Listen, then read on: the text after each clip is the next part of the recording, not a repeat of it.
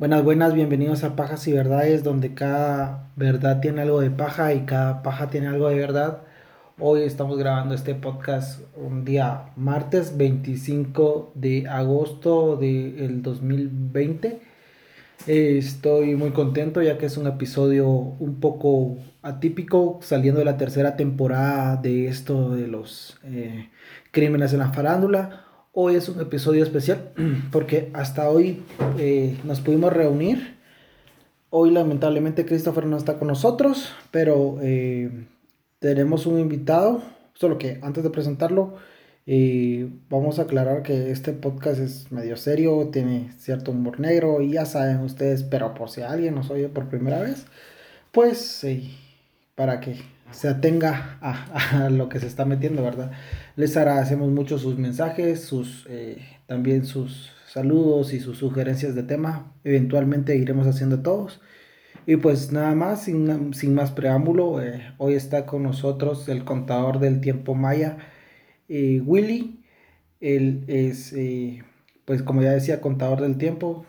tiene cierta experiencia, bastante experiencia diría yo, sobre todo esta de la cosmovisión maya. Entonces hoy tocaremos un poco este tema que para los que no saben nosotros somos de Guatemala y pues es muy, eh, podría decir, relevante en nuestra cultura, pero también se ha, pues, tra ¿cómo es? Diver ¿Cómo es? diversificado, no sé. Diversificado. Diversificado. No, hombre. Trans, ¿cómo se llama? Bueno, se ha la información se ha cambiado, se ha, ha pasado de boca en boca y, y por... Tergiversada. Tergiversada es la palabra que estoy buscando, perdón. Y pues bueno, vamos a empezar. Bienvenido Willy, entonces por favor preséntese. Eh, sí, muy buenas a todos los que nos escuchan. Mi nombre es Willy eh, Barreno y estoy aquí en Quetzaltenango, eh, idioma náhuatl, o eh, en idioma quiché y eh, va a ser un gusto eh, estar con ustedes hoy compartiendo la perspectiva personal, eh, y, lo digo muy claro, de lo que es el camino o lo que es la interpretación de la cosmovisión maya. Ok, estamos grabando este podcast en su casa, hasta hoy se pudo, y qué bueno que se pudo hasta hoy, en plena pandemia, pero pues queríamos sondar un poquito sobre estos temas, sobre este tema en principal, ¿verdad? Porque mm, hemos visto que se ha eh, tergiversado lo de esto de la cosmovisión maya, todo lo que tiene que ver con esto, muchos lo tachan de malo, muchos lo tachan de que es algo normal, natural, otros dicen que es brujería, que es santería, que cualquier cosa es, es de esto es mala. Entonces nosotros queríamos que usted nos pudiera guiar un poquito y, pues sumergirnos un poco sobre la cosmovisión, qué es un contador del tiempo, qué, qué, cuál es su función, en qué es lo que creen, cuáles son sus costumbres y todo esto. Yo siento una gran admiración por, por todas estas personas que a pesar de años y años de represión, siguen manteniendo sus creencias, ¿verdad? Entonces, si usted pudiera ahondar un poquito más en esto, entonces podríamos eh, conocerlo, ¿verdad? Y conforme lo que usted me diga, yo con mi pensamiento le estaré planteando algunas preguntas, entonces no sé si puede empezar desde donde usted desee. Muy bien. Eh, sí, gracias, eh, jóvenes, por la invitación. Todavía me considero un joven y soy también amante de podcast y de, y de todo lo que la tecnología dé en estos días, entonces eh, también me siento como en la obligación de participar en podcast eh, y también eh, pido permiso y perdón a los, a los abuelos, a los ancestros por permitirme hablar en su nombre, ¿verdad? Pero creo que es un momento importante para dignificar su trabajo, ¿verdad? Y el sacrificio que han hecho para llegar hasta el día de hoy. importante para mí es hablar del tiempo. Eh, recordemos que eh, Cristóbal Colón no vino a descubrir absolutamente nada en 1492, eh, porque según, y todavía escuchaba hasta en los, en, en, los, en los documentales que dicen el viejo mundo y el nuevo mundo. Entonces hablan siempre de Europa como el viejo mundo y a nosotros nos hablan como el nuevo mundo, ¿verdad? Y que ellos fueron descubridores y nosotros fuimos descubiertos. Creo que hay que cambiar un poco el pensamiento del origen de la gente porque antropológicamente e inclusive ahora con pruebas de ADN se comprueba que hay habitantes en este territorio, en este continente, aproximadamente entre 40.000 o 18.000 años antes. Ah, desde ahora, ¿verdad? Que ya había gente viviendo acá. Ah, ok, entonces partiendo de eso, ¿verdad? Para quitar ese, ese pensamiento que se tiene. Sí, en primer lugar, sí hay que cambiar de que nosotros no fuimos descubiertos, sino ya nosotros ya habíamos desarrollado una, una, una vida sofisticada cuando los europeos todavía andaban en las cuevas. Sí, cierto. Ajá. Y también si nosotros nos damos cuenta, Europa siempre ha tratado de deslegitimizar a los egipcios, a los, a, los sumerios, a, los, a los asiáticos, porque les dicen, esa gente es atrasada, pero nosotros somos los modernos. Pero recordemos que ahí yo le llamo a este proceso de colonización del pensamiento y de colonización del tiempo, y vamos a probar en esta hora a demostrar quién es más viejo o quién descubrió a quién. Ok, está bien. Muy bien, entonces, hablando un poquito de, de, todo esto, ustedes que tienen un poquito conocimiento más científico que, que la mayoría de nosotros, ¿dónde cree que, que inicia todo, todo esto de, de, las culturas ancestrales, de también de, de los, se podría decir, no sé si se puede decir ritos, ¿verdad? De, de las tradiciones, de, específicamente de aquí mayas, ¿verdad? De Guatemala. Bueno, entonces, como digo, yo creo que este momento de globalización, ¿verdad? Y que mi voz se puede escuchar en España o en Estados Unidos en, en un segundo, hay que tomar también ventaja de que la comunicación hoy es esencial para demitificar muchas cosas y, y, y replantear lo que hemos, es como hemos sido enseñados y también compartir eh, como decía al principio, el, el, el, esfuerzo y, la y el ingenio, voy a contar, de, de, nuestros ancestros. Muchas veces yo voy a llamar como padres ancestrales a nuestros ancestros a lo que la antropología le llama el primogenio. ¿Ah, ¿Sí? ¿Verdad? El primogenio. Y, y, si nos vamos mucho a la, a la historia universal, el primogenio es muy posible que empezó a desarrollarse en el centro de África específicamente en el río Victoria, ¿verdad? Y yo voy a hablar mucho de ríos porque la gente, esos eran los caminos reales donde se movía la gente porque siempre había comida.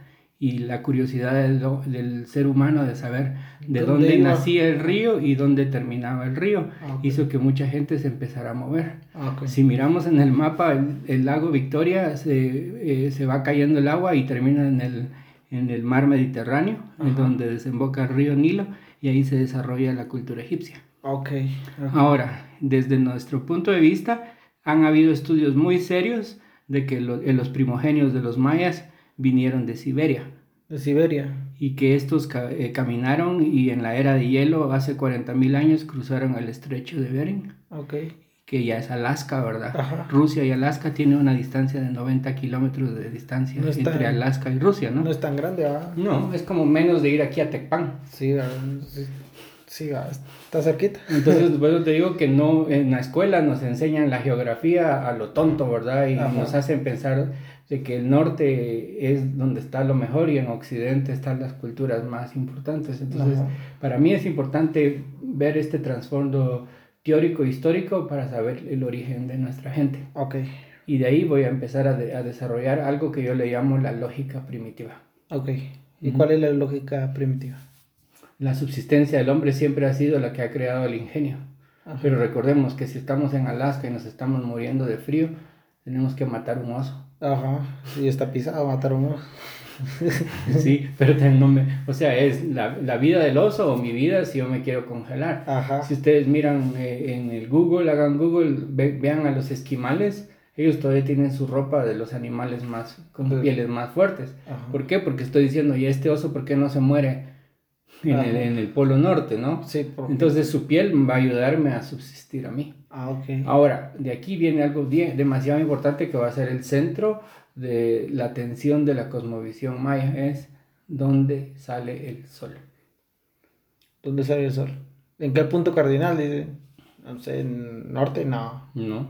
Entonces no sé. Ahí está. Ese es un, eh, por eso te digo, cuando vos decís norte, es porque a nosotros nos enseñaron a tener una brújula. Ajá. Y esa brújula siempre nos va a guiar hacia, Hacia el norte. por Ajá. el magnetismo. Ajá. Pero eh, eh, en los, los antiguos eh, habitantes de este continente no sabían que había magnetismo en el norte. Ah, ok. Pero lo, lo que sí quiero platicar aquí y es lo que quiero compartir con ustedes es que al principio yo los quiero desorientar y después orientarlos. Ok. Porque el punto más importante para los pueblos ancestrales es el oriente, El oriente. porque de allá es donde sale el sol. Ah, ok. De ahí sale. Ujú. ¿Y qué significa eso?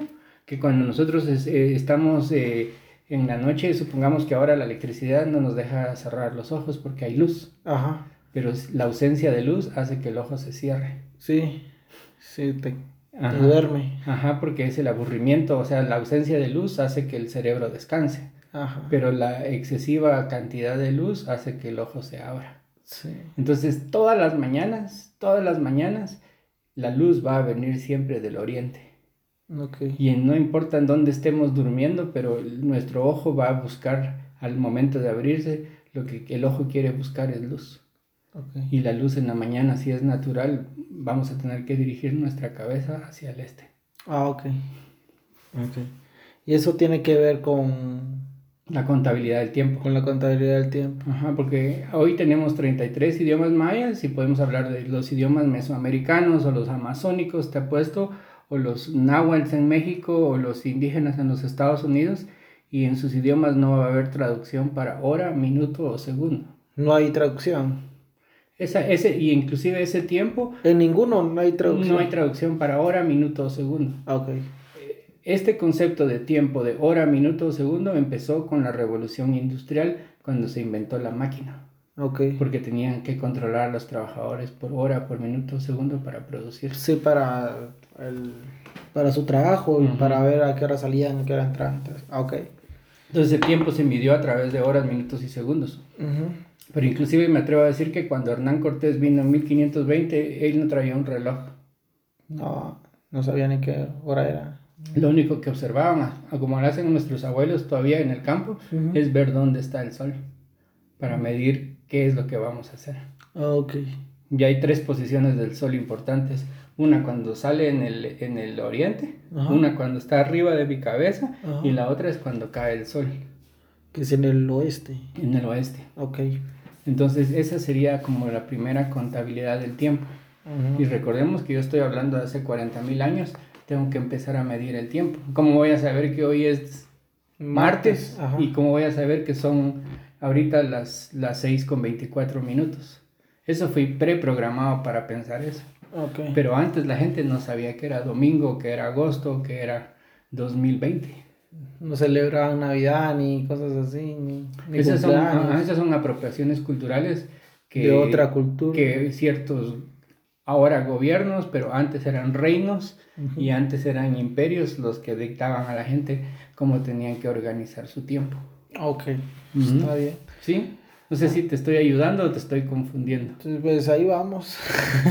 Eh, porque es importante saber, porque eh, al final la palabra cosmovisión es un concepto nuevo para que ustedes me entiendan. Ok. Pero yo lo definiría de esta forma. Cosmos es todo lo que está alrededor de mí y visión es hasta donde mis ojos llegan. A ver, Ok. cosmovisión sería ah, todo lo que está alrededor y mis ojos llegan a alcanzar a ver. Ah, ok. Ujú.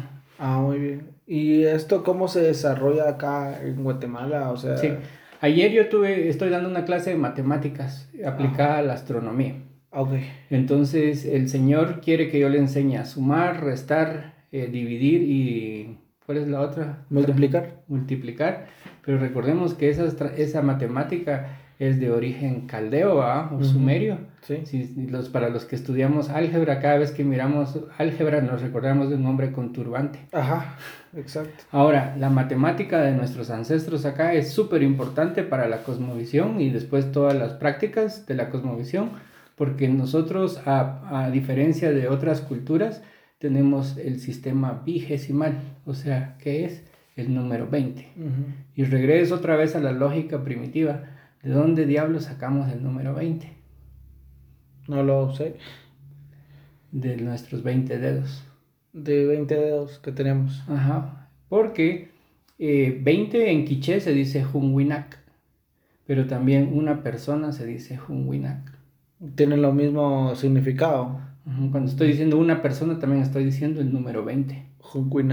Hunwinak. Hunwinak. Ok. Ajá, eso es importante. Ok. Porque aquí se basa un, un poco, re- y regreso nuevamente a la lógica primitiva, como dice, eh, dicen por ahí, conoce tu cuerpo, ¿verdad? Ajá. Y entonces estamos en, hablando 18 mil años antes y lo único que puedo empezar a contar son mis dedos. Ujú. Y si, nos, si para los que viven en Guatemala y vayan a los mercados, van a ver que las abuelitas en el mercado que todavía no tienen calculadora Sí. usan sus dedos. Calculan con los dedos. Con los dedos. Ajá, para dar vuelto, para cobrar, todo, para ajá, todo. porque básicamente en, en nuestra mano hay una calculadora y nosotros no nos hemos dado cuenta. Ajá. Ok.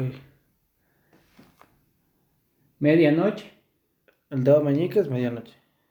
amanecer, ¿Cuál es ese? El... no tengo idea. ah, bueno, el que sigue a la, a la par del... A medianoche, ajá, Ajá. amanecer, el, El sol de- está arriba y El el, cae. Es el mediodía. sí, Ok. Aquí ya tengo yo los cuatro tiempos, ¿no? Ujú, De las estaciones de que el sol debería de estar. Pero eh, recuérdense que en Europa lo van dividiendo de 6 horas, 6 horas, 6 horas, 6 horas, son 24 horas. Ajá. Pero nosotros no teníamos ese concepto, solo decíamos amanecer, eh, mediodía, atardecer y la medianoche, ¿verdad? cuando estaba todo el tiempo más oscuro. Ok. Ahora, para muchas culturas, desde la egipcia hasta la teotihuacana, la azteca, la inca, la maya, el momento más importante del día era cuando mirabas la primera luz del día. Cuando te despertabas. Sí. Eh, cuando te despertabas, porque ahí empezabas a contar el tiempo para ir a trabajar. Ok. Ok. No sé si has visto aquella película de, de, un- de unos, es como de Hollywood, de unos, una familia que vive en cuevas. ¿El apocalipto? No. No, es una película antigua. pero- no, es nueva para niños, pero es una familia que vive, vive en cuevas y entonces hay una niña que espera hasta el último segundo cuando el sol cae y de ahí se tienen que meter a la cueva. Y el otro día están esperándose, aunque se levanten temprano, a que salga, que la salga el sol. Ajá, para Ah. poder salir de la cueva, porque recordemos que hay depredadores. Sí. Ah, bueno. Era por Ujú. eso. Ahora yo voy a hablar de cuál sería la sustitución del sol en la Tierra si no tuviéramos electricidad. Ah, no sé, la verdad. El fuego. El fuego. Ok. El fuego es súper importante porque recordemos que nos trae calor en, en el invierno Ujú. y también recordemos que en la lógica primitiva teníamos que de una u otra forma, eh, si comíamos un venado no lo podíamos comer crudo. Ajá, tenías que coserlo a, Ujú. a fuego. Y yo pienso que el hecho de que el humano haya podido manipular el fuego se volvió como su primera arma Ok. para no ser depredado durante la noche. Lo salvó del frío y lo ayudó a, a- a desarrollar su una nueva forma de alimentación. ¿va? Ujú. Y ese es el cambio entre un animal y un humano. Es cuando empieza a cocinar su propia comida. Ok. Entonces el fuego se vuelve de una u otra forma importante. Ujú. Yo no le voy a llamar sagrado, sino importante para la subsistencia. Ok. Entonces ustedes van a ver que en Guatemala muchos de los de las celebraciones que los mayas hacen en las montañas es el contacto con el fuego y el sol, que al final el fuego sería el representante del, sol, en la ah, tierra. Ah, ok. Sí. Ah, muy bien. Y, o sea, y, y después de todo esto que, que nos está relatando, ¿cómo es que llegamos a la época actual, se podría decir? Bueno, para eso tuvieron que pasar en mi, en mi contabilidad Ajá. 5.208 tunes. ¿Qué son tunes? Excelente pregunta. Un tun es aproximadamente un año gregoriano, que son Ok. 360 días. 360. Ajá, ahorita vamos a demitificar el 2012 como el fin del mundo. Del fin del mundo. No era el Lo, 2012. lo que los mayas desarrollaron fue un sistema de contabilidad que hoy le llamamos Choltún, que se traduciría como eh, el orden de los tunes, o sea, sería el orden de los años, y los arqueólogos y antropólogos la han llamado la cuenta larga. ¿Qué, te estoy diciendo? Los mayas empezaron a desarrollar a contar de 20 en 20 Ujú. para contar al sol. Entonces era día cero, 20 días después el sol se iba para allá, Ujú. 20 días se iba el sol para allá, 20 días se iba. Entonces el sol hacía un recorrido de 180 días de sur a norte Ajá. y 180 días de norte a sur, porque todavía no sabíamos que había otros 5. Ok. Eso se desarrolla después. Pero entonces dijeron, ah, bueno, entonces eh, 18 veces 20 me va a dar un. Ajá. Entonces un tun es un Que son año. días, o sea. Sí. es- Recordemos que a nosotros nos enseñaron que hay un día, una semana, un Un mes, un, año, año, una década, y un siglo. Ajá. Eso es en, esto viene desde Roma. Ajá. Aquí desde este lado, 3114 años antes de, ya se estaba organizando el tiempo, pero de otra forma. Ok. Un día, 20 días, 360 días, y hay algo que se llama Catum. No sé si has escuchado alguna vez la palabra Sí, Catum. sí, sí, Catum son 20 años, esa sería una década maya, pero de 20 años. Ok. Para ponerlo en perspectiva, o sea, Correcto. son 20 años, pero sería para ellos una, una década. Correcto, ajá, pero sería de 20. Ajá, de 20 años. Y un siglo para nosotros es de 100 años, pero para los mayas es un Bactum, que sería 400 años. Un siglo serían 400 años para ellos. Sí, 400 años gregorianos. más o menos. Ah. No te lo- Sí, no te- pero- es hoy solo la introducción. Ajá. Lo que hicieron los mayas es que fragmentaron el tiempo y 13 Bactunes son 5200 años. Ok. Y ahora, ¿qué es lo que yo estoy tratando de decir aquí? ¿Por qué es que los mayas empezaron a contar esto? Todo está basado alrededor de un alimento que es sagrado para la mayoría de gente originaria de este continente, que muy posible vos lo comiste para el almuerzo, Maíz, el maíz. el maíz. El maíz es importante desde Nuevo México, en Estados Unidos, hasta el sur de Bolivia y poco por los mapuches allá en, en- en Chile, ¿no? Es como el alimento base de todos los pueblos de este lado. Ok. Y después del maíz, ¿qué vendrá? ¿El frijol? Ahí está, eso se crece alrededor del maíz. Y después de eso vienen los ayotes o chilacayotes o calabazas. Ajá, como lo conozco. Ujú, Que esos son como los tres alimentos que te van a proveer de carbohidratos, de proteínas y de minerales. Mm. Y esa es la subsistencia para el hombre primitivo, que no se vuelve, o sea, siempre dicen el dios del maíz, que el dios de no sé qué, yo no le voy a llamar dios, sino es como lo que te dio vida y te mantuvo vivo y te mantuvo vivo a tu familia desde una forma biológica. Ok. Entonces por eso se le brinda todo el respeto necesario. Ah, pero no son dioses. Ahí yo te decía antes, ¿verdad? Yo no soy, No soy- yo no soy una persona religiosa, pero tampoco no quiero desmitificar eh, que nosotros creemos en la magia, Ajá. ¿verdad? Pero básicamente creo que y me, me encantaría un día con ustedes también desarrollar lo- el tema del- de la física cuántica, Ujú. ¿verdad? O de la mecánica física, física cuántica, ¿verdad? mecánica cuántica, que el mundo está lleno de miles de posibilidades si nosotros desarrollamos nuestra mente desde otra forma. Ujú. Entonces, hoy para mí es eh, Oshlahukat, es un día diferente, a decir martes. Ni, ni sé qué día, qué, qué día de agosto estoy porque ya estoy perdiendo el 25. 25. Ajá. Pero para el que trabaja o para el conta- contador de, de, de pagos, ¿verdad? O al, o el que trabaja en la escuela, tiene que tener una fecha. Ajá. Pero imaginemos un abuelo en, en Nahualá o un, una- un abuelo en Petén que nunca ha venido a la ciudad. Eh, un- solo para aclarar, Nahualá es un municipio más. eh, un poquito en el interior. Que no, no está tan malmente llamado civilizado, ¿verdad? Ajá. O sea, no es. Hay gente ahí que tal vez nunca ha ido a una ciudad, ¿verdad? Ajá, hay gente ahí que solo, tal vez solo eso Ajá. conozca de. Y entonces su vida va a ser completamente diferente. Diferente a la- y, si- y su mitología va a ser completamente diferente. Ok. Por ejemplo, regresemos a que todo lo que nosotros hablamos, decimos, pensamos y hemos estudiado tiene su base en la filosofía griega, Ajá. ¿verdad? Si yo te digo eh, Zeus, vos más o menos tenés una idea quién es Zeus. Sí, sí. Si yo te digo la medusa, vos también tenés. Ah, Ahora, si vamos a los signos zodiacales, yo te digo yo soy Sagitario, vos tenés un entendimiento qué es. Ajá. Y decimos, ah, Sagitario, el que sabe de astrología va a decir, ah, es diciembre. Sí. Ah, ahorita estamos en básica. ahorita estamos en Virgo, ¿verdad? El, el- hace, Los virgos son bien mentirosos. Ajá, hace dos semanas estábamos en Leo, ¿verdad? Y después del 21 de septiembre vamos a estar en Libra. Ajá. Esas son tradiciones todavía griegas, Sí, ¿verdad? Ahora, cuando, no sé si en astronomía vos eh, has escuchado, pero hay una constelación que se llama Orión. Sí, la constelación de Orión. A todo el mundo la sabe. Y entonces hay tres estrellas que están medio en línea y le llaman el cinturón de Orión. Ujú. También le llamaban las tres vírgenes o algo así. ¿no? Algo así. Va que sí. Va, pero realmente lo que de este lado se miraba era un triángulo. Ah, Ok.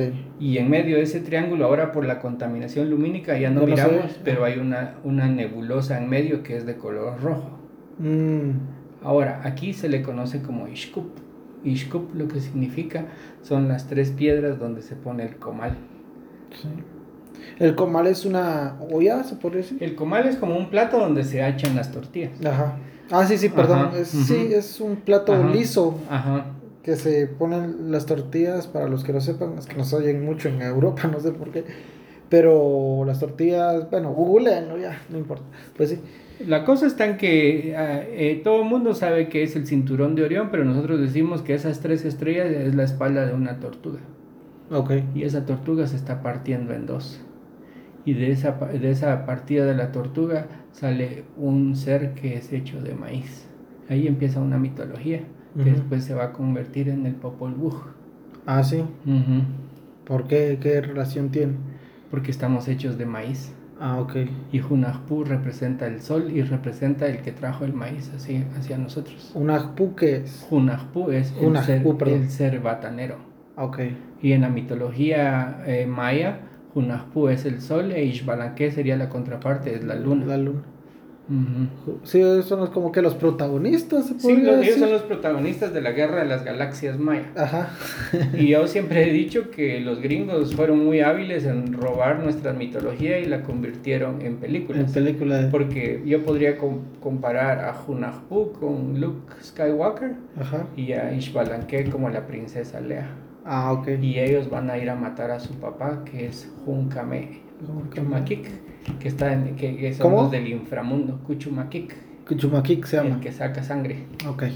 Y esos son del inframundo. Recordemos que en Star Wars eh, eh, Luke Skywalker y la princesa Leia iban a ir a matar a Darth Vader, que era su papá. Ajá. Sí, sí. Ajá, y es lo mismo. Esa mitología, eh, por eso te digo, Hollywood convirtió la mitología maya en una película. Mm, Pero nosotros no sabemos toda la historia y las sagas de Star Wars, pero no nos importa leer las mitologías de los pueblos ancestrales, que de ahí es donde viene Occidente y se roba Las cosas. Ajá, y las convierte en hits. Ok. Bueno, y hablando un poco de esto, de- del inframundo, usted me decía que el inframundo no es como mucha gente cree que el inframundo es como que relativo o igual, perdón, a- al infierno católico, ¿verdad? Pero usted me decía que no, no era no era tan así, ¿verdad? No, no, no tiene nada que ver una cosa con otra, ¿verdad? No, yo creo que eh, en los idiomas mayas no hay traducción para diablo. No. Y si hablamos de Xibalbá, es, la traducción sería el lugar donde espantan, ¿Dónde te asusta? donde te asustan, pero no hay fuego. Ok. No te queman, No, al no es un diablito. A- ajá, y- al contrario, Xibalbá es un lugar eh, húmedo, Frío. y- frío y con mucha agua. Ah, ok. Entonces, miremos qué pasa si entramos a una cueva. La gente que tiene miedo al diablo piensa que va a encontrar a Satanás y que va a haber fuego y que se van a quemar porque así fuimos entrenados. Pero lo que sí puede pasar es de que si yo entro a una cueva y miro un murciélago me voy a asustar. Ajá. Y, Sí, al, una huevo, y al final... Una rata o algo Ajá, así. Al final esos son los seres del inframundo porque viven en la oscuridad. Ok. Y te asustan porque tu ojo o tu No está acostumbrado. acostumbrado a verlos. Entonces yo estoy hablando ahí un poco de la mitología, de, de, de esa parte de que anteriormente, te estoy hablando hace 5.000 años, tenías que desarrollar estas historias. Pero también como era importante tener otra vez el respeto al fuego, el respeto al maíz y el respeto a ciertos animales como el lagarto, como el búho, como el venado, como el conejo, como el mapache, ¿verdad? Como el mono, como el gato montés, como el armadillo, La culebra. la culebra, el jaguar, el sopilote, ¿verdad? La, la guacamaya, el tucán, porque esos eran los animales que estábamos encontrando y teníamos que ponerle un nombre al día. Ah, ok. Los días eh, que nosotros usamos, lunes viene de luna, martes de Marte, miércoles de Mercurio, jueves de Júpiter, viernes de Venus, sábado es de Saturno y en inglés se dice Sunday, Sunday. el día del sol. Ah, ok. Sí, sí, eh, ese es el... Ahora, esta es una mitología del otro lado del mundo, pero aquí nosotros teníamos que ordenar el tiempo y ponerle nombres. Y lo ordenaron por... Eh, por necesidad de medir el tiempo. No, no, no, pero por otros nombres y el... Correcto, que son los animales que yo les estaba contando. Son 20 al final. Al final porque le dimos un, día, un nombre a cada día de acuerdo a nuestros dedos. Ok. Pero son 20, ¿verdad? Por eso el sistema, no solamente maya, sino el mesoamericano como los aztecas. O sea, Mesoamérica se, se conoce como desde el estado de Hidalgo hasta Honduras y partes del Salvador en donde el sistema de contabilidad siempre fue el número 20. Ah, ok. Muy bien. ¿Y, todos estos estarán como que conectados? Eh, sí, porque hubo siempre comercio, ¿verdad? Siempre hubo intercambio y siempre hubo fiestas.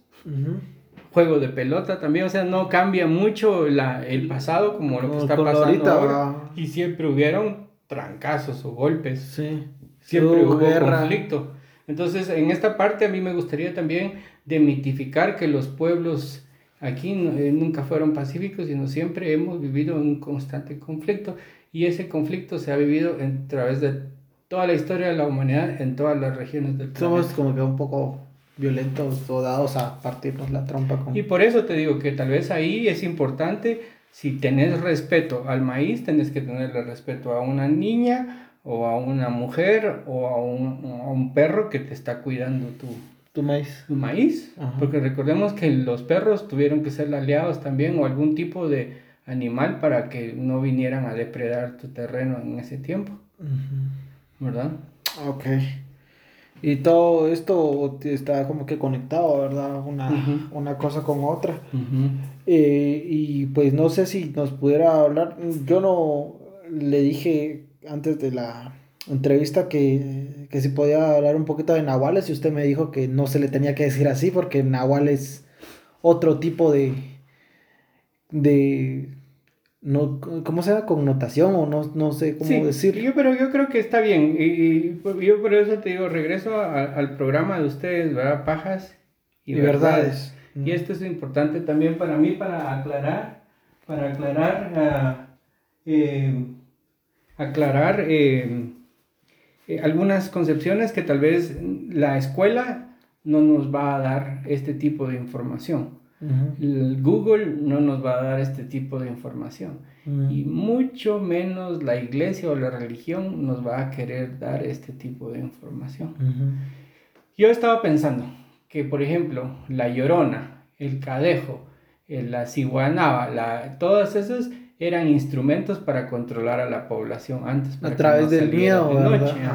O sea, no salgas porque va a estar la llorona. Esa es una forma a encontrar el cadejo. antes no había seguridad privada ni cámaras de vigilancia, pero tener este tipo de mitología hacía que la gente no saliera. Sí, sí, esa parte es importante. Pero también no te voy a negar que desde la cultura ancestral también existía, por ejemplo, eh, el perro el, jaguar. Esos son como seres que, que ¿cómo se llama? Que, eh, que protegían las tierras. Si vamos a Cotzumalguapa, se decía que donde ponían una estatua de un jaguar, donde había bastante cacao, la gente se asustaba porque era para prevenir que se robaran el, cacao. Ah. Es como ahora los, los eh, ¿verdad? Ah. Pero bueno, regresando a esto, el miedo ha creado que también el miedo y la ignorancia ha creado que la mitología, mitos puedan ser positivos o puedan ser negativos. Todo lo, como que lo clasifican entre bueno y malo, ¿verdad? Sí, por eso te decía que en la cosmovisión me dicen, ah, es que esta gente se va a la montaña, va a quemar fuego y va a hablar con Satanás.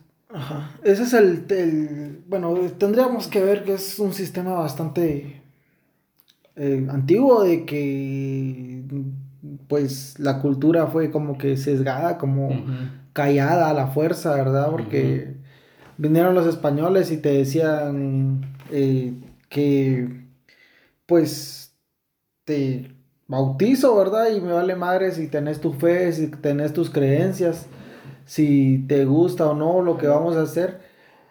Pero yo siento que... Siento que como que cuando vinieron te quitaron la fe, o sea, tu fe, tus creencias, todo, todo era de que si no es católico es automáticamente malo o es automáticamente diabólico y hay que mm, extirpar este mal de, de este continente porque nos miraba así como que estos salvajes no saben lo que están haciendo, ¿verdad? Entonces nosotros venimos acá con Dios para que se salven y si no se quieren salvar, pues merecen la muerte, ¿verdad? Pero no, tiene mucho que ver la iglesia con que se haya como que ocultado, como que estas personas se ocultaron para que no les hicieran daño, obviamente ocultaron sus, eh, tanto sus prácticas, sus ritos, sus eh, creencias y todo esto, ¿verdad? Entonces creo que tiene mucho que ver, ¿verdad? Sí, bueno, yo creo que recuérdense que el choque de dos culturas va a crear miedo, el choque de dos culturas va a crear miedo de ambas partes. Y el miedo es lo que siempre ha generado entre mucha violencia, porque el miedo es un sinónimo de inseguridad, ¿verdad? Yo me imagino en el tiempo de 1510 cuando Hernán Cortés llega a México y tiene que probar el maíz por primera vez porque Europa nunca había probado maíz, un europeo nunca había probado maíz antes. Entonces tendría miedo que también se podría morir y cosas así, ¿verdad? Sí, y también la gente de este lado, al ver a alguien de ojos azules que nunca había visto antes, debe ser, haber sido dramático también. Debe ser alguna, es un shock bien fuerte. Ver armaduras de la, del tiempo medieval en esta tierra que no se utilizaba el metal, va. Eso debe haber sido también dramático. Sí. Pero por otra parte es también ver gente quemando fuego y correr alrededor del fuego debe haber sido para los que ellos venían desde la Inquisición, va, y decían a las brujas. Ajá, las brujas. Ah, entonces ellos relacionan a la misma gente acá con brujas y les empiezan a decir, sus prácticas son brujería. Y nuevamente yo voy a hablar así claro y pelado que no hay que romantizar a nuestras culturas porque sí habían prácticas que tal vez no eran como apropiadas para lo que se estaba viviendo en Europa. Pero realmente si vos miras en el internet la forma en que la Inquisición hacían torturas en la gente allá en Europa era es más salvaje, más salvaje que acá. Entonces el tiempo, el tiempo es, eh, era, era, por ejemplo, mira, hablemos ahorita en Arabia Saudita, hay decapitaciones públicas todavía. ¿Ah, sí? Hasta el día de hoy. No sabía. Lapidaciones también hay todavía en Arabia Saudita. Ah, sí. Y, y nadie dice nada porque aquellos tienen dinero. Sí, porque no, no se pueden meter a ajá, las Naciones Unidas o los derechos humanos no va a decir nada ahí porque ellos tienen su propia economía, ¿no? Ajá, entonces no pueden ir a meter las manos donde nadie los está llamando. Pero regresando al tema nuevamente acá, es que aquí se empieza a minimizar las prácticas de contabilidad del tiempo y se les empieza a decir brujería o brujos.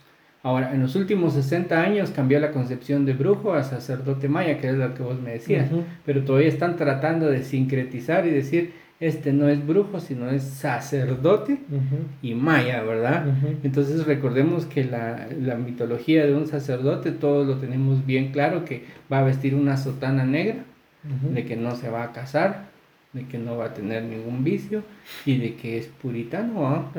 pero, si lo, pero, si lo, miramos en la historia real, no son así. No son así, ¿va? hay muchas cosas de... Porque hay mucha represión interna desde esa, desde esa institución, Ajá. ¿verdad? Pero realmente por eso decía que es importante liberar la mente para no tener tantos traumas como se siente ahora, ¿va? Pero entonces te digo, eh, creo que desde 1992 ha, habido una apertura más a las prácticas ancestrales y hoy en día estamos más, eh, somos más, ah, somos más abiertos o, por ejemplo, tener este tipo de entrevista con vos, eso era imposible en los años 60. No se podía. Ni 70 porque estábamos en medio del conflicto armado. conflicto armado. Recordemos que hubo un acuerdo de paz en donde decían que teníamos que tener un, un acuerdo de identidad y derechos. Y es la primera vez que podemos tener un cierto tipo de derecho a hacer nuestras prácticas que antes estaban escondidas, pero nunca se acabaron, solo que estaban escondidas. Y ahora esta práctica ya está más abierta. Mm, sí, ya es así como que un poquito más común, ¿verdad? Con... Bueno, yo me acuerdo cuando era niño no, no se practicaba mucho esto al aire libre, tampoco era tan fácil. Siempre nos han dividido en grupos así de que ladinos y ustedes son indígenas, como mal dicen indios, ¿verdad? Como un término despectivo hacia las personas que practican o se visten de cierta forma, ¿verdad? Entonces, eh, pues yo me acuerdo muy bien de haber estudiado en un colegio cristiano evangélico y todo era malo, ¿verdad? Todo era malo. Estaba como que un pánico satánico, ¿verdad? De que Pokémon era malo, Yu-Gi-Oh era malo, que los pitufos eran malos, que si ponías las canciones eh, al revés de rock era para que invocaras al diablo, cosas así, ¿verdad?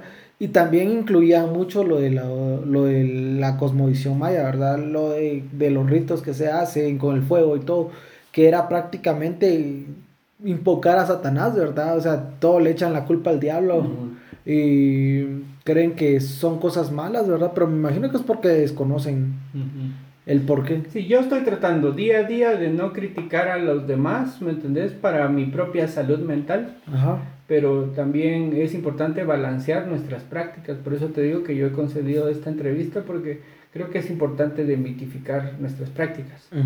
Entonces, para mí es importante en la mañana, como te dije, levantarme ver dónde está el sol, por lo menos, ¿verdad? Orientarme, recibir un poco de su energía, porque al final tiene vitamina D. Ajá, sí. ¿Verdad? Y también ver que, la fotosíntesis es gracias a la conexión de la luz del sol hacia la naturaleza.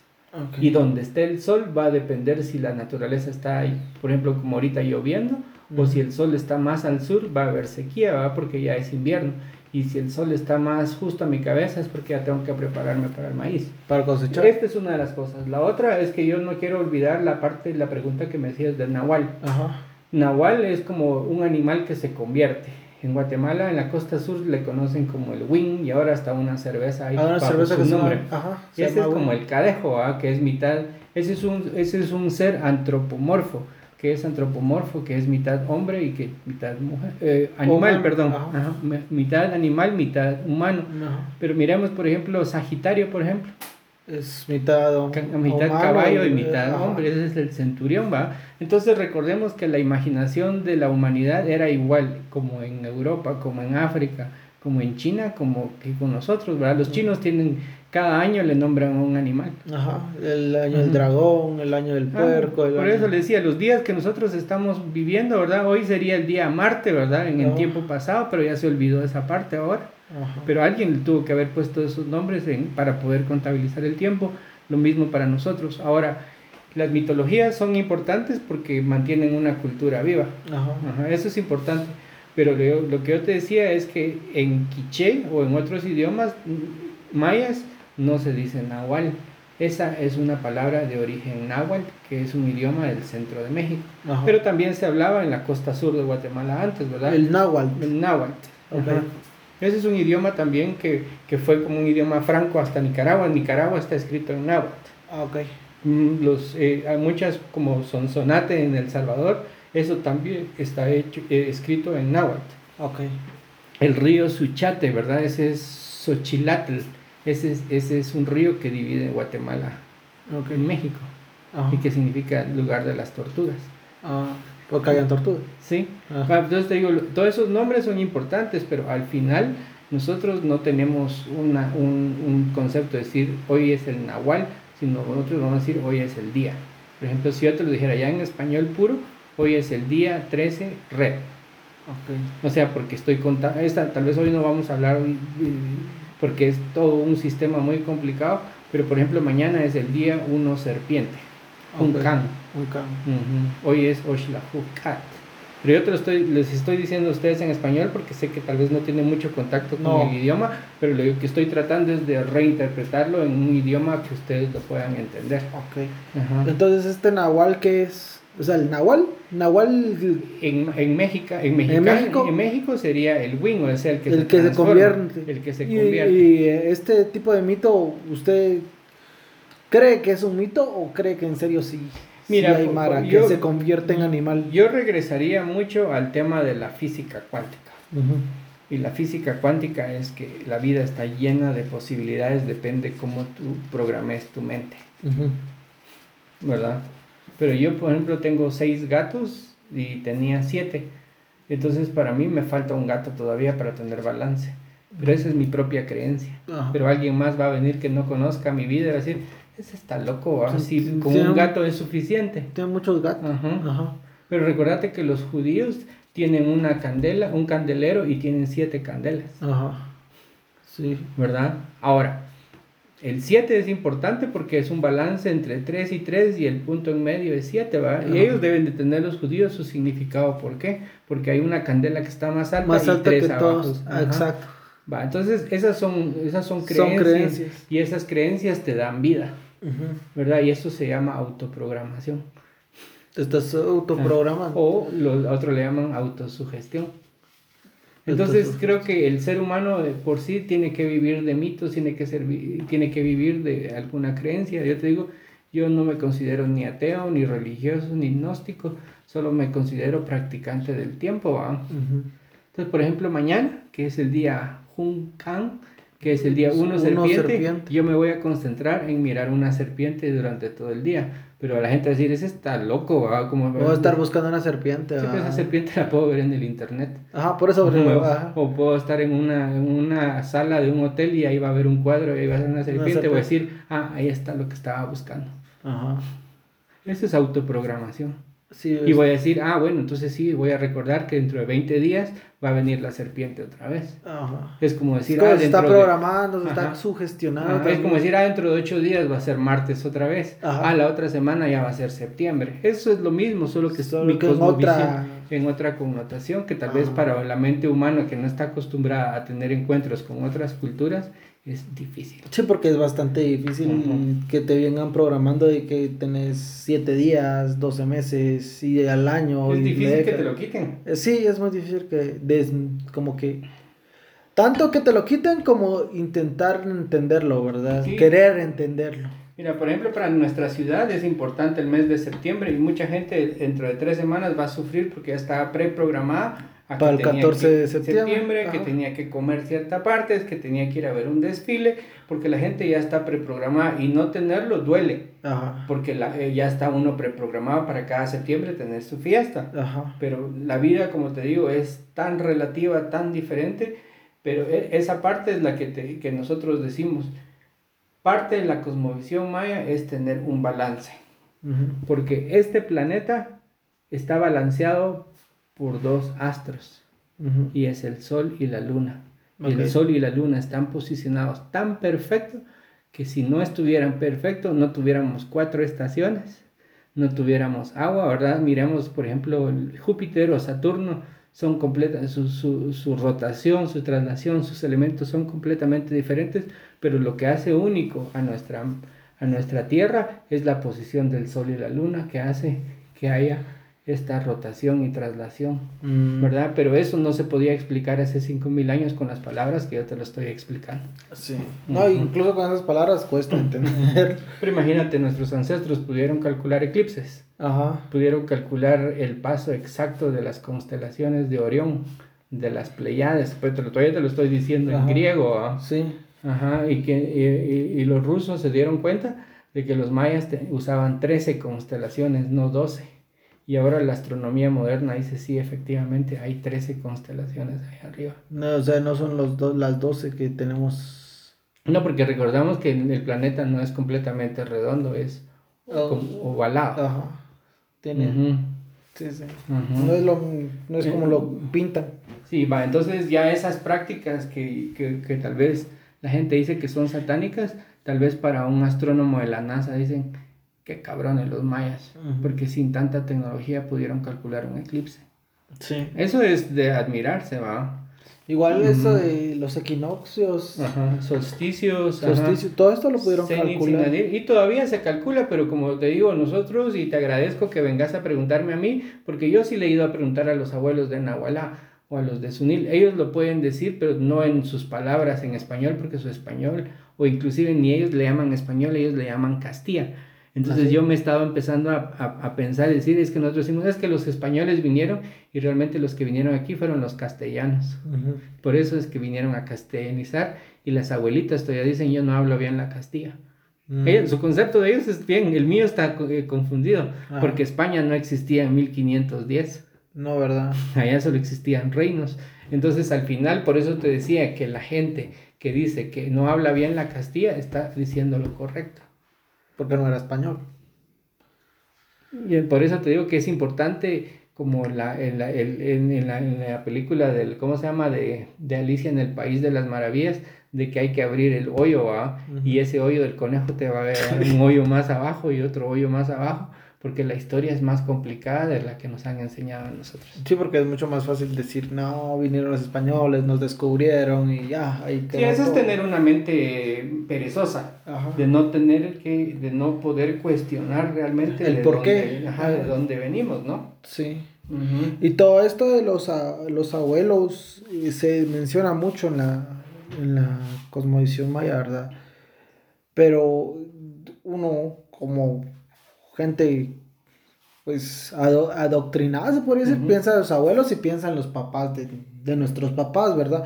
Pero creo que eso es cuando ustedes dicen abuelos, sí es así como que... Toda una estirpe. Todo Ajá, el- como un que algo más. Mira, yo soy solamente un, una semillita que está al final de una rama, pero si vamos a la raíz, por ejemplo, el árbol que está en mi casa está abajo, Ujú. saber, tendría que ir a buscar dónde empieza la raíz más profunda de ese árbol, ¿va? Ujú. porque recordate que está todo conectado. Ok. Y recordate que esa semilla que yo soy, un día voy a caer, va como, como, como, como decía Isaac Newton, va por la, por la la ley de la gravedad. gravedad. Ujú. Y esa semilla tal vez va a nacer, va a crecer, se va a multiplicar, pero va a morir y ese es el ciclo de la vida, va. Entonces también para nosotros la muerte es el principio. Porque fíjate que vos has escuchado la palabra Ishkamik. Ajá. Eso se está diciendo como ya se murió. Ajá. Pues ¿sabes cómo se dice hoy en quiché? ¿Cómo? Kamik. Kamik. Y Kame también es muerte. Kame es uno de los De los 20 días. de los 20 días. Ajá, pero entonces realmente el hoy y la muerte es lo mismo. Sí. Entonces ahí no hay fin ni hay principio. Entonces también ahí hay que demitificar de que los mayas predijeron el fin del mundo, porque nosotros no tenemos ese concepto de final. Eso lo tiene nada más Europa para mantenerte en miedo, de que ya se va a acabar, que ya se va a acabar. Igual la muerte me recuerda muy bien que cada no, sé- no sé cómo ya no to- no nos dijo cómo se llamaba los nahuales, los días, ¿cómo se Solo yo le traduciría en español solo lo- el día. El día. Por eso te decía yo que cuando yo digo la palabra Ajkej, estoy diciendo el que cuenta el día. Ajá. Esa es la traducción correcta para contador de tiempo. Ok. Pero es el que cuenta el día. Y si lo pluralizo, va a decir Ajkejab, los que cuentan el día. Mm, Pero no dice los nahuales, ¿verdad? Ajá. Ajá, y cuando yo digo Cholkej, estoy diciendo calendario maya. Pero vos lo interpretás como calendario maya. Pero una traducción correcta sería el orden de los días. Ok. Ujú. Pero está que cada día tiene como que cierto color, ¿verdad? Correcto, y de ahí es donde lo que vos decís, nosotros tenemos cuatro abuelos, o sea, nosotros, yo soy uno, pero tengo un papá y una mamá, Ajá. pero mi papá y mi mamá tienen dos papás, y Ajá. esos son mis abuelos, y esos son cuatro. Ajá. Entonces ahí se, se, se pone como en el, en el este o en el oriente es el color rojo, porque ahí es donde viene el fuego. El viento viene del norte, por eso es de color blanco. En el negro está la noche, la representación de la tierra, y, y negro, y en el sur va a estar de color amarillo. Entonces aquí ya tengo a mis cuatro abuelos, que son los, los, los, los orígenes de nosotros. ¿Y en dónde está representado esos cuatro abuelos? En nuestras cuatro extremidades. Ok. Cada tenemos extremidad es dos. un abuelo. Correcto. Entonces ahí te digo es como siempre le dan como créditos a Leonardo da Vinci, que él hizo aquel hombre que está así parado, con las piernas abiertas y que de ahí hizo una, una ecuación matemática para muchas de sus obras. Ajá. Lo mismo había gente aquí que decía, ¿va? se preguntaba, decir, bueno, entonces cada, cada extremidad va a representar a uno de mis abuelos. Y al final de mi extremidad hay cinco dedos, Ajá. ¿verdad? Y así se empieza a ordenar el tiempo. Y como te repito otra vez, empiezan los rituales no solamente de fuego, sino también hay rituales de viento. Pues has visto en Chichicastenango, hay mucha gente todavía en las iglesias católicas Ajá. que sacan su estoraque o sacan su incienso y van echando humo. Esa es como una representación del viento Del viento. o la tierra, ¿verdad? ¿Y qué representa? ¿Ah? ¿Qué representa? La tierra, Ajá, o sea, la tierra es la que nos da de comer. ¿y el viento? Él representa nuestra respiración. Ah, ok. Ujú. Y todo, como le decía, todo tiene eh, cier- como cierto color, ¿verdad? Es muy Sí. colorido todo, todo esto. Y por eso mira los trajes de las mujeres que, que no, nunca lo perdieron, que son exageradas sus, sus textiles Ajá. y ahí está lleno de cosmovisión, ¿verdad? Muchas de las, de las patrones de, de cuando mires vos un rombo, ¿verdad? En Ajá. un traje, eso significa la estrella Venus. Ok. Ajá, o sea que mucha de la astronomía o los animales, si, si vos te puedes poner a ver los huipiles o los, los, los pot que le llaman en quiché, eh, ahí está toda la cosmovisión. Nosotros nunca... Está lleno de pajaritos y... Correcto, pero lo que uno de los, de los pot o de los huipiles que a mí más me interesa es el de Chichicastenango. Ujú. Vos mirás a una mujer y la mirás como una blusa, pero no sabes que cuando ella se lo quita y lo extiende, en su cuello está un sol. Así. Ajá. Y entonces vas a ver que aquí tiene una rueda. Aquí, en, el, tiene- en el abdomen. Ajá, enfrente tiene una rueda, aquí tiene una rueda, aquí tiene una rueda y aquí tiene una rueda, pero cuando lo extendes son las cuatro estaciones del sol o de la Ah. Tierra en alrededor del sol. Ah, ok.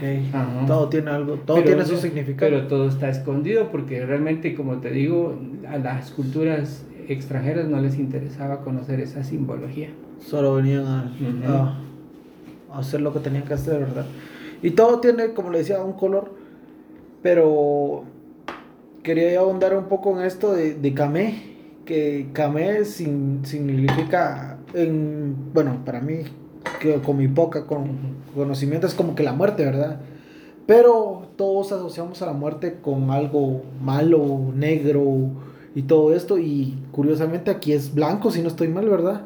¿Por qué? O sea, y mucho, yo estaba en- platicando con ciertos amigos y todos decían, ah, no, con, con la misma ignorancia tal vez nuestra, no es que Camé es blanco porque representa la Santa Muerte, ah, y la Santa Muerte es otra deidad completamente diferente Sí, a todo esto, ¿verdad? Pero ah, lo que voy es que todo lo quieren, todo le encuentran significado malo, todo es, todo es malo, no, no, no sé si me van a entender. Sí, yo te entiendo esa parte. Por ejemplo, ¿cuándo es el Día del Amor y la Amistad? El 14 de febrero, ¿Y cuándo es el Día de los Muertos? el 1 de noviembre, Ajá. ¿Y cuándo es el Día de la Madre? el 10 de mayo. En Guatemala, en otros lugares es diferente, vamos. Ajá. Bueno, yo siempre he escuchado esta parte que dicen el 10 de mayo. Todos los días deberían de ser los días de la madre, porque la madre está con nosotros. Sí, siempre. Y también, y también dicen el 14 de febrero, todos, los días, son deberían de ser amor. Ajá. Esas son mentiras. Pero bueno, yo voy a, a esta parte. El Día de los Muertos es una tradición prehispánica, Ajá. porque ese día en astronomía se llama paso cenital, que significa que el sol está lo más lejos de nuestra sombra. Ok. Y eso lo vinieron a incorporar los españoles acá, o los castellanos, como lo dije. Ajá. Entonces, nosotros vamos como un ritual cada año a dejarle flores a nuestros muertos, a Ajá. nuestros queridos. Inclusive en México, ah, yo he visto aquí en Quetzaltenango, la gente lleva su comida ese día Ajá. y, va a comer, con sus muertos. Con su muerto. Va, Y le pero- sirven su guarito y le sirven incluso comida a ellos, va, pero tenemos que esperar como el Día de la Madre o el Día del Amor, 365 días, depende si no es bisiesto el año, para ir a visitar y recordarnos de nuestra abuela o recordarnos de nuestro papá. Eso es eso. Ahora, yo voy a regresar a esta parte. Yo tengo mi papá muerto, pero a él lo recuerdo yo cada 20 días. ¿Y en qué día lo recuerdo? En Camé.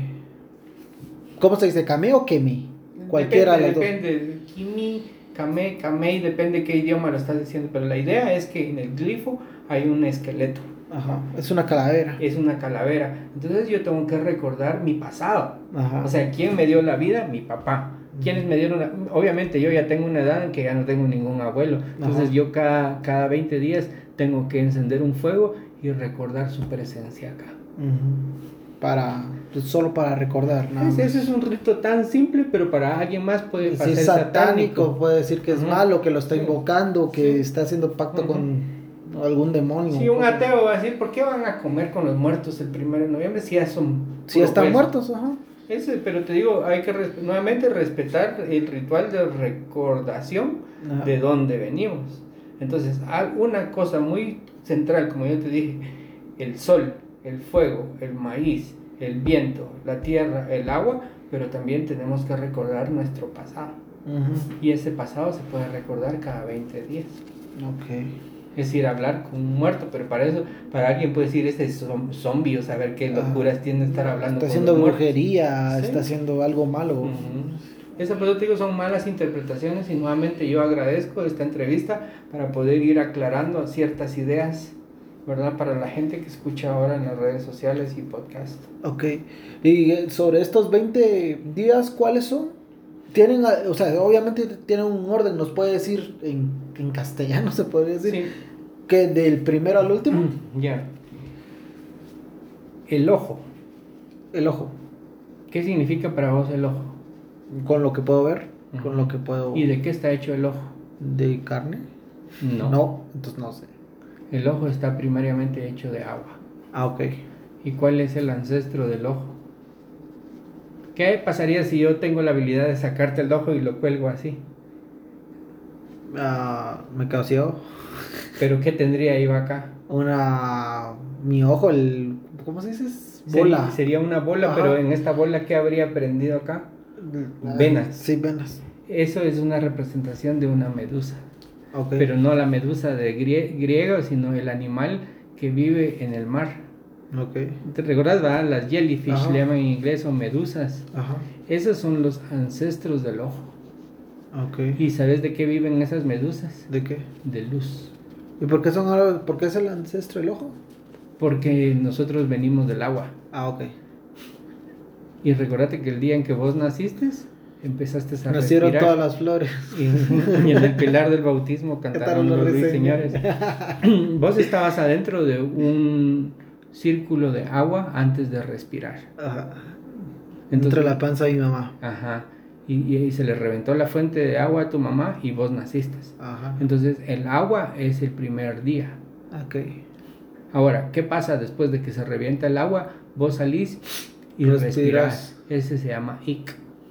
Entonces el primer día se llama imosh. ¿Y mosh, pero qué es? Ese es el lagarto. Lagarto. Ajá, o el agua. O, Ah. o es como agua. Como agua, más Ajá, como agua. Más como agua. Pero está representado por un Por un lagarto. lagarto. Ah, ok. porque en México le llaman zipacli. Y ese es un lagarto, ¿verdad? Ok. Entonces ese es el agua. Después el ik, la respiración. Ik es viento. Ajá. Ik. Ish. Es, es como una glotal, vos no lo vas a poder decir, pero es Ik. viento, con un ik. Ajá. Ik. Ujú. Ok. Ese es el viento y después viene akbal, que sería el, el amanecer. Ok. Entonces es cuando tus ojos ya abren y empiezan a ver la luz. Ok. Y después viene el día de hoy, que es kat, que ya se empieza a purificar, porque ¿qué es lo que pasa cuando vos naces? Lo primero es que te hacen es Te quitarte toda la placenta y purificarte. O sea, entonces estamos. es- primero es. Imosh, Imosh. ik, Ik. akbal, Akbal. kat, Kat. Kat, ¿qué es? la red. Red. Ese es el día de hoy, el día de limpiarte, de purificarte. Ok. Ajá. Ahí ya tenemos cuatro. Ajá. Y ahí me puedo ir yo cinco veces cuatro y voy a llegar a 20. Pero estos cuatro ya te di cuatro direcciones. Este, O o, este. perdón, o sería, vamos a poner poniente, norte, no, perdón, otra vez, perdón. Es oriente, norte, poniente y sur. Ok. Esos son los cuatro primeros abuelos. Ok. Y cada uno tiene su color. Ok. Sí, porque eh, si no estoy mal, ¿cuál es el primero? Es. Ay. ¿Cuál es el primero? Y mosh, Imosh es color rojo. rojo. Ik, Ik, es de color blanco. blanco. Ajá. Akbal de color negro. Negro. Y Kat hoy en día es amarillo. Amarillo, ok. ¿Y después? Regresamos a mañana Kan. Can. Va a ser Serpiente. serpiente. que Después es... viene serpiente, es en el, en el oeste. En En, el el, oeste. este, perdón. Ajá, Rojo. ok. Después va a ser el día que estamos hablando, Kame, Kame. que está en el norte. Y después va a venir Kiej, que es el venado, que está en este lado, en el, en el poniente. Ok. Y después va a venir Anil, que se representa por un conejo. ¿Una semilla? No. Ajá, una semilla, un conejo, porque es reproducción, ok. que está en el sur. Son fogosos los conejos. Y después viene Toj, que ese sería como agua, pero de color rojo. ¿Qué es eso? Sangre. Ajá. Entonces ya evolucionaba de agua a sangre. Ok.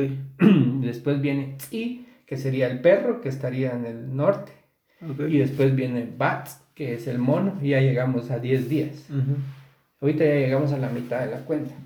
Y recordemos que la evolución, si lo miramos desde el punto de vista de Darwin, primero fue el, el, el ¿cómo se llama? El reptil o el, el lagarto Ajá. ancestral y después ya la evolución es que da un salto cuantitativo a ser un mono, ¿verdad? Ajá. Allá vamos a 10. Después viene E, que sería el camino. Es cuando el mono baja y empieza a caminar. Ok. Y después viene Aj, que ya es la familia o es el maíz. Entonces Ajá. ya se domesticó el maíz. Eso es toda una evolución. Y después viene Hish o Ish. Balam, que es el jaguar. Ah, ok. Y el jaguar está representado por alguien que cura. Entonces aquí ya estamos evolucionando. Ok. Después viene Tzikin, que es el pájaro. Ah, bueno, entonces ese pájaro ya puede ver más allá de lo que el hombre mira. Y entonces ese es símbolo del que ve, el que tiene visión. Después viene Ahmak. Ese Ahmak es representado por un sopilote. Y la gente siempre mira al sopilote como malo, pero yo siempre lo he admirado porque es el animal que recicla la muerte. Ujú. Entonces es respetado porque tiene un tar- una tarea. Tiene un, un propósito. ¿verdad? Y ya es más sabio, ¿verdad? Porque ha, ha- ha vencido la muerte. Y después viene Noj, que es como ya un pensamiento, ¿verdad? Ya, ya no hay un animal, sino es solo un pensamiento, es el humo, la- el incienso. Y después viene Tihash. Tihash es la piedra obsidiana que viene de un trueno. Ok. Y después recordate que primero truena, ¿verdad? Ajá. Y después, ¿qué pasa? Cada un rayo. Llueve. Ah, ok. Ese es el. Ajá, y después del trueno viene la lluvia y el cabok está representado por una tortuga. Ese es un animal acuático. Y ahí es lo que yo te decía de la constelación, porque esa tortuga se parte en dos y sale Jun Ajpu. Otra vez empezamos el mismo ciclo. y terminamos el ciclo de 20 con el Jun Ajpu, es el sol. Ajá. Entonces ya hubo una evolución de 20 días. Ok. Y entonces después de Jun Ajpu empezamos otra vez la cuenta y ese es infinito. Así se va. Es un ciclo. De- No podría decirse vicioso, ah, pero sí eso es un círculo. Es una espiral, si lo podríamos ver desde un punto de vista holográfico. Ajá, Es espiral. una espiral. Pero ascendente. Ajá, correcto. Si Ok. vos mirás el universo, mirás a Andrómeda o a nuestra Vía Láctea, ¿verdad? A nuestra galaxia, es una espiral y se va moviendo siempre, ¿verdad? Porque recordate que el, el universo es movimiento.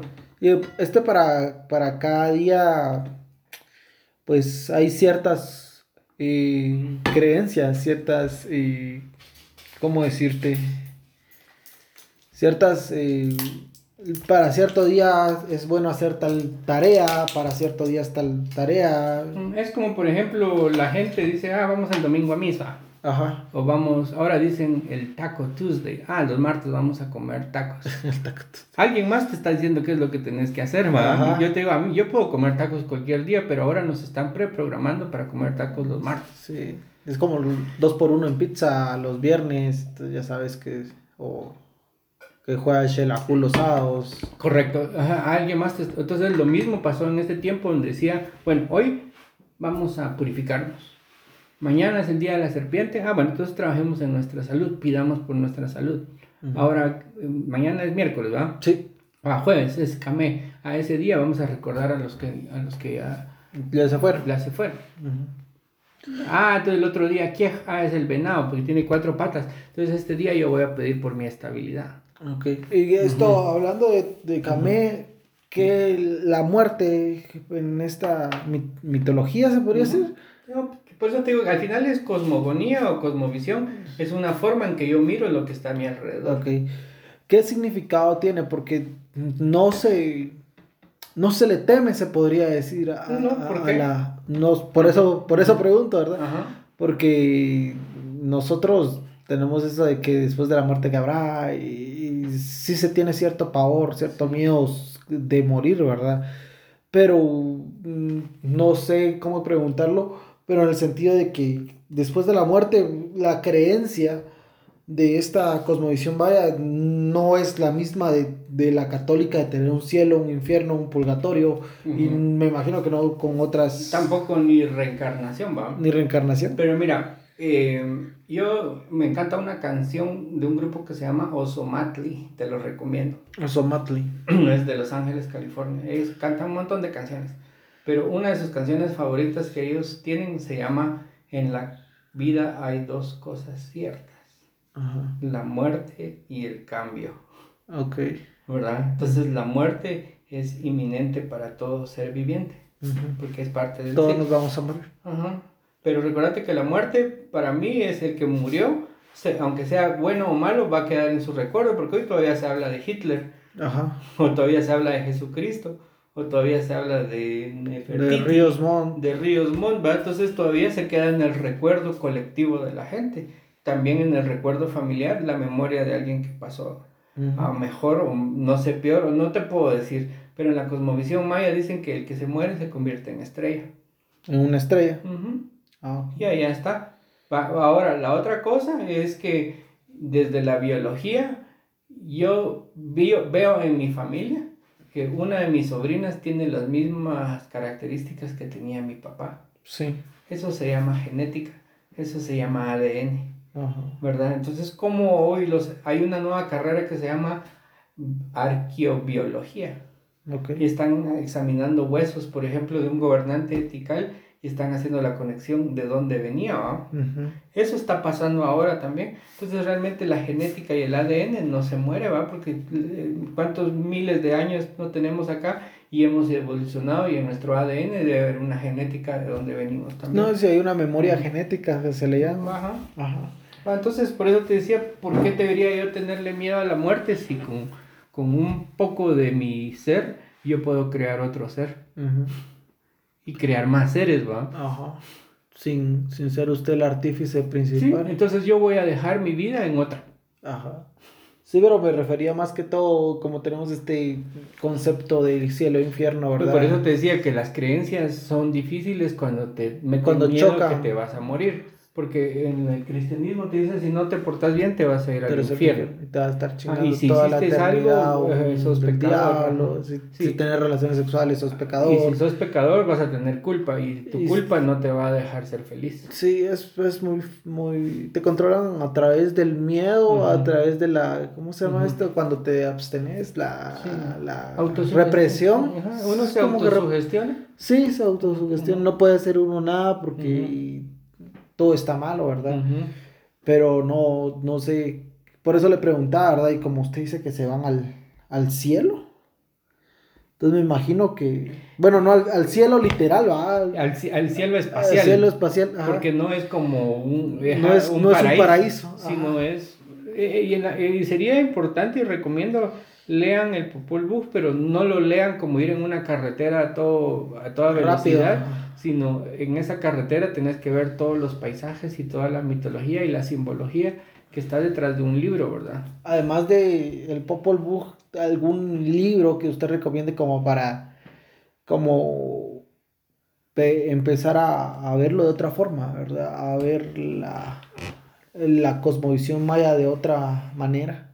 Yo creo que lo es que yo sí, sí estoy, mira, de- desde mi propia experiencia yo he podido leer muchos libros, pero donde más he encontrado las, las preguntas existenciales más fuertes de, sobre mi vida es en la misma gente que está viva.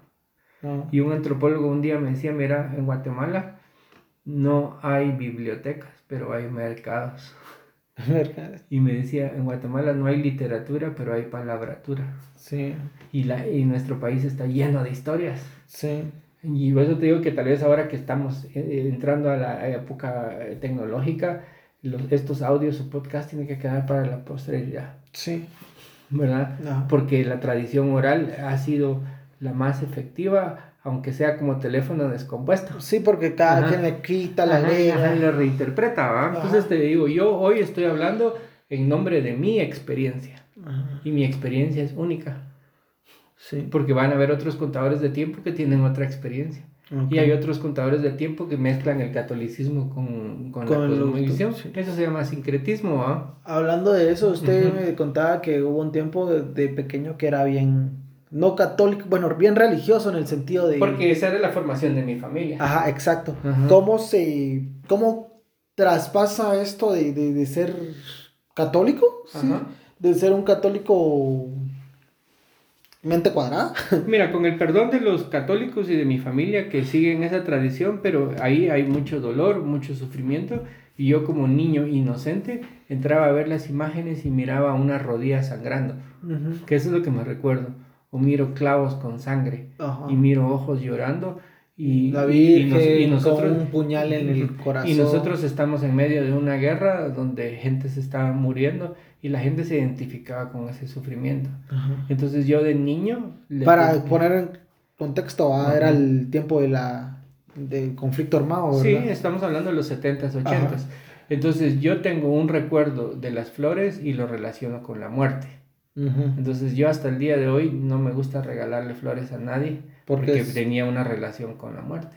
Ah, Pero ahora estoy cambiando porque decir, ah, no, un jardín, una flor está viva, ¿va? Y ya no está en el cementerio.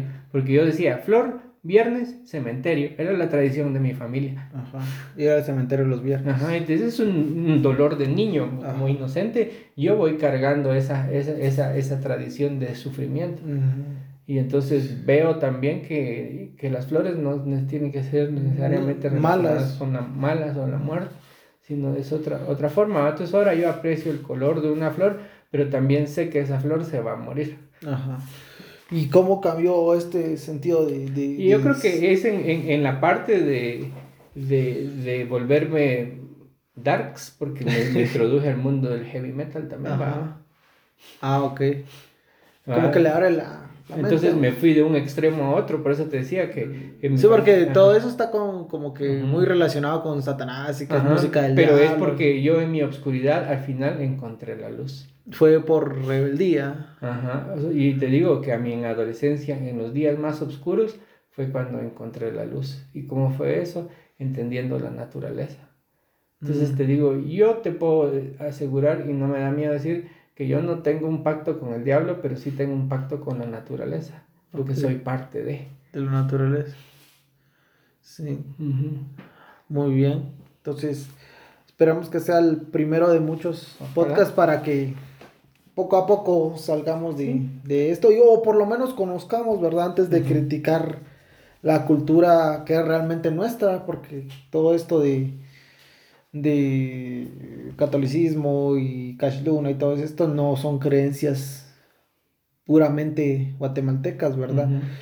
Y pues nada más agradecerle ¿Tiene algo que acotarle a nuestra audiencia, algo que decir antes de que nos despidamos? No, yo, y por eso digo, a mí me encantan los gatos porque hay un dicho ahí que dice que eh, la curiosidad mató, al gato. pero murió sabiendo. Ajá. Y eso es algo que se nos ha quitado desde niños, ser curiosos. ¿Verdad? Y vivimos en un momento importantísimo, ¿verdad? Porque creo que el COVID ha sacado muchas cosas que todos teníamos adentro, hasta cosas malas, hasta nuestros clavos, hasta nuestros recuerdos. Ver al Lobo Vázquez es importante para mí, recordarme que yo, este tiene mi edad. Y en ese momento eso era lo que estaba de moda. Entonces te digo, recordar el pasado es importante porque tenemos que reexaminar qué estamos haciendo para ver qué hacemos en el futuro. Ok, está bien. Entonces le agradecemos mucho y pues a ustedes, banda, gracias. Déjenos sus dudas y tiene alguna duda que nosotros le podamos preguntar. Y pues muchas gracias por la entrevista y, pues gracias banda. Entonces ahí síganos en nuestras redes, Pajas y Verdades en Facebook, en Instagram y en YouTube. Y arroba eh, y-pajas en Twitter. Nada más muchachos, les agradecemos un montón y pues nada más, que estén bien.